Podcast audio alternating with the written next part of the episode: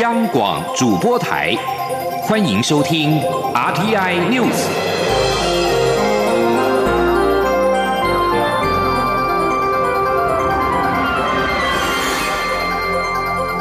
听众朋友您好，欢迎收听这节央广主播台提供给您的 RTI News，我是张顺祥。亚太区个人化精准医疗发展指标发布，台湾夺亚太第二名，仅次于新加坡。专家分析，台湾高分的关键在健全的健保、癌症资料库以及尖端资讯科技，但是新药申请和健保给付的速度有进步空间。经济学人杂志二十八号在新加坡举办建构永续个人化精准医疗体系国际论坛。同时发布亚太区第一个个人化精准医疗发展指标，由哥本哈根未来研究所和十五名跨国专家分析亚太十一国实践个人化医疗的完善程度。研究发现，台湾勇夺亚太区表现第二名，仅次于新加坡，第三名是日本，第四名是澳洲，韩国排名第五，中国则是倒数第三名。指标由四大面向的指标群组成，包括了资讯面、服务面、技术面、政策面，总计二十七项的指标。台湾总得分是全亚太区第二名。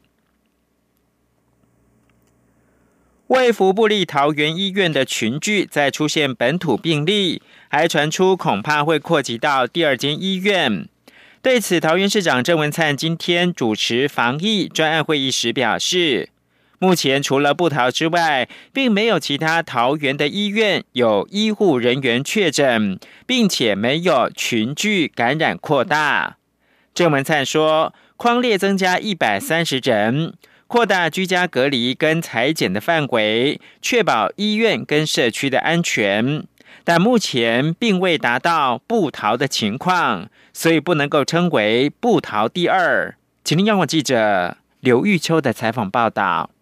惠福布利桃园医院群聚感染事件打破一连五天零确诊的记录，三十号再添四名确诊病例，并酿起首起接触者染疫死亡的不幸，还传出按八八九的接触者按九零八曾到桃园平镇区另一间医院门诊就医候诊，引发桃园是否恐有第二家医院出现院内感染的疑虑。对此，桃园市长郑文灿三十一号一早主持防疫专案会议时表示，指挥中心初判为院内感染。不过，目前除了布桃外，并没有其他桃园市的医院有医护人员确诊，也没有其他医院有所谓群聚感染的扩大案件。指挥中心为了避免形成不必要的恐惧，并没有公布医院名字。是否也会针对医院所需要的防疫物资盘点提供，会以同样的高标准来防疫。郑文灿。但受访时也强调，疫情指挥中心不公布第二间医院名字有其考量，主要是疫情判断。目前没有其他医院医护人员确诊，按九零八确诊后，该医院已进行医院内部疫调以及院外社区阻击调查，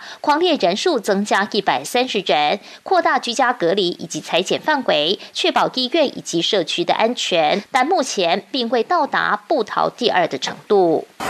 那我们在进行。医院内部的疫调，以及医院外面的社区足迹，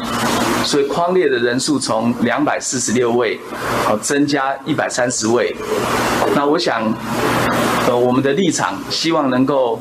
这个扩大居家隔离，也要扩大裁剪范围，来来确保这个医院的安全跟社区的安全。我想这基本原则是不变的。啊，至于说这个医院，啊，目前确实还没有到达布逃的情况，啊，所以并还不能够称之为布逃第二。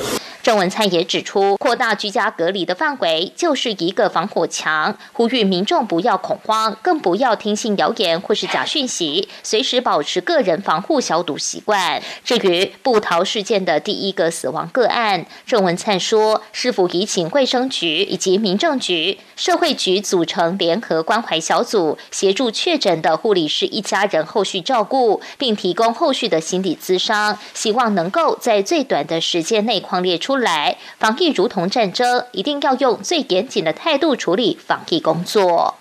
中广电台记者刘秋采访报道。COVID-19 加速机场推动不接触的服务。松山机场春节之后，将在管制区以及登机口试办人脸辨识搭机。桃园国际机场将在下半年推出，从报到柜台开始就试行人脸辨识，并确保旅客的资料受到保护。桃机公司表示。桃园机场依据国际间所谓的 “One ID” 的精神，规划出出境的旅客在报到的时候，以护照结合人脸影像方式识别身份，并将相关资料作为进入管制区以及登机前的身份识别依据。二月初将跟桃园机场航空公司联席会做最后讨论，确定作业模式跟分工，渴望在下半年推动。松机目前只规划在管制区入口以及登机口前试办人脸辨识，春节过后就可以开始。而桃机跟松机都表示，人脸辨识取得相关资料，在旅客登机之后就会删除，会确保旅客的隐私，且尊重旅客参与的意愿。试办期间，人工查验身份的方式仍然是维持的。华航跟长荣航空去年都加入美国生物识别出境计划。目前，华航在纽约跟旧金山的机场，长荣航空在旧金山机场都提供人脸辨识登机服务。继国立台湾博物馆推出《云之兽：来自远古的守护者》，重现兼具自然史跟博物馆底蕴的台湾原创漫画，大获好评之后。国立台湾史前文化博物馆近日也跟漫画家曾耀庆合作推出原创漫画，以馆藏台湾国宝人兽形的玉珏为发想，重建台湾史前人生活的样貌，让冰冷的考古遗址与文物以充满温度的形式跃然纸上。央广记者江昭伦报道。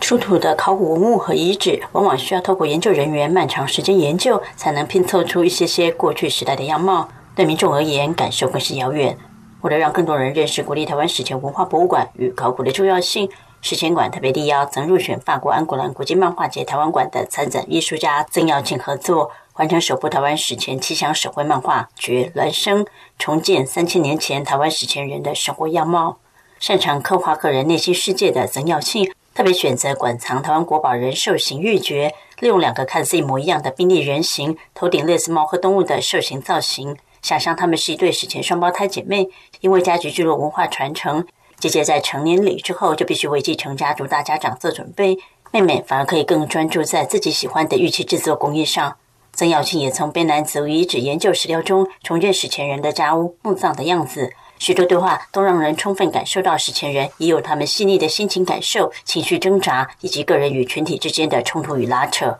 曾耀庆说：“从这些东西，我去建构起一个呃卑南文化人，他们可能会有什么样子的日常生活的细节，跟他们的生活的模式，就是说他们会一直有一个很明确的被传承的某种惯习。那这个东西，我觉得也会呼应到说。”其实群体这件事情，它对于每一个这个聚落中的成员来说，它是一个很重要、很无法去回避，或者说他们也高度依赖这个东西。对，那我会去想要从这些去去谈说，那这个群体它跟个体之间会有可能发生怎么样的拉扯？协助提供曾耀庆相关考古遗址资料的史前馆研究人员叶长庚博士透露。刚开始，史前馆确实会有点担心漫画的内容会不会反而让民众对史前卑南文化有所误解。但后来发现，漫画家不止把冰冷的考古知识还原出史前人的生活日常，尤其人物情感刻画更是打动人心，且充满温度，让他们非常感动。叶长庚说：“曾老师其实他真的非常非常厉害，我们给了他一些词汇，哈，比如说像交换，甚至学术名词，我在他的。”笔触还有他的情感里面刻画起来，这些词汇变成当时生活上能跟人互动的一些结果，还有互动的一些行为，甚至把情感投入在这里面，而不是一个非常刻板的，就是把文学术上的字眼、学术上的成果，然后把它搬到漫画上面。曾耀庆表示，他也想象史前人的生活日常，来让现代人更有感。不过，如果时间允许，他反而希望有更多扎实的考古知识，推翻他以现代人思考以前人生活情境的惯性想法，应该可以挑战出更不一样的想象故事。中国电台记者张昭伦台北采访报道。国际新闻：英国政府三十号表示，英国将在下周正式申请加入由十一国组成的跨太平洋贸易集团，而谈判工作将在今年稍后展开。自从跟欧洲联盟分道扬镳之后，英国已经表明希望加入跨太平洋伙伴全面进步协定 （CPTPP）。以去除跟澳洲、汶莱、加拿大、智利、日本、马来西亚、墨西哥、纽西兰、秘鲁、新加坡和越南之间的大多数关税。英国首相强生三十号发表声明说，英国正在建立可为英国人民带来巨大经济利益的新伙伴关系。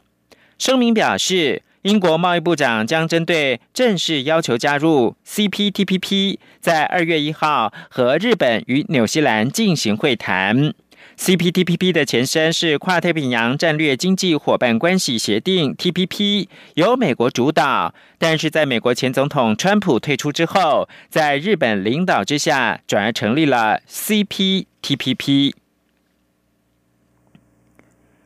在北京去年对香港寄出国安法之后，如今这个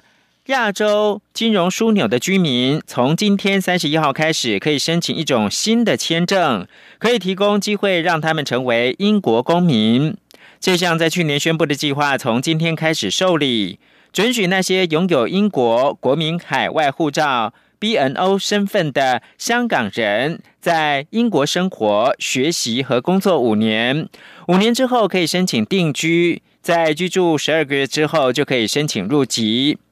BNO 是一九八七年根据英国法律所赋予的一种特殊地位，而且专门涉及到香港。BNO 持有人过去有权利有限，只能到英国停留最多六个月，而且不可以工作跟定居。在北京实施英国认为违反香港一九九七年移交协议的国安法之后，伦敦当局表示，他们如今正在履行对香港人民的历史跟道德承诺。英国政府预估，这项新签证将吸引超过三十万人和其家属到英国。北京则表示，这将使他们沦为次级公民。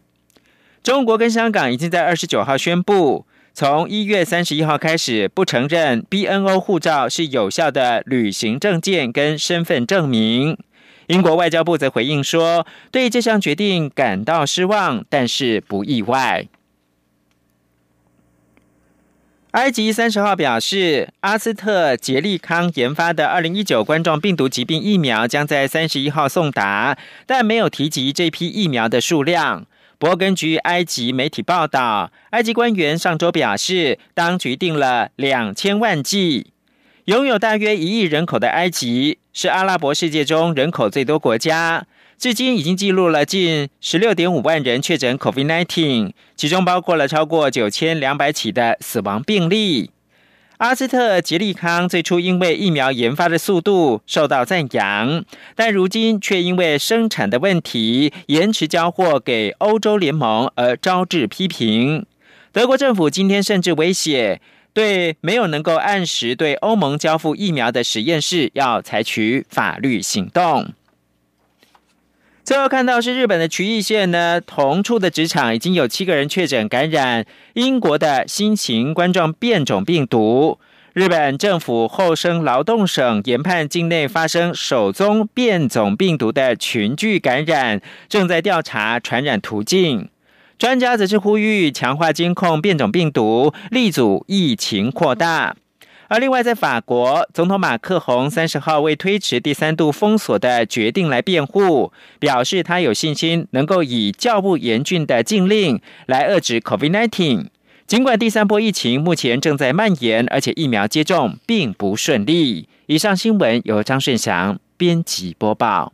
我是指挥中心社区防疫组副组长杨静慧。防疫期间，自主健康管理的民众，请配合以下事项。一、避免出入公共场所；二、延后非紧急性的医疗或检查；三、外出时请全程佩戴医用口罩；四、勤洗手并注意咳嗽礼节；五、每日早晚量测体温。感谢您配合防疫措施，与我们共同守护社区防疫安全。有政府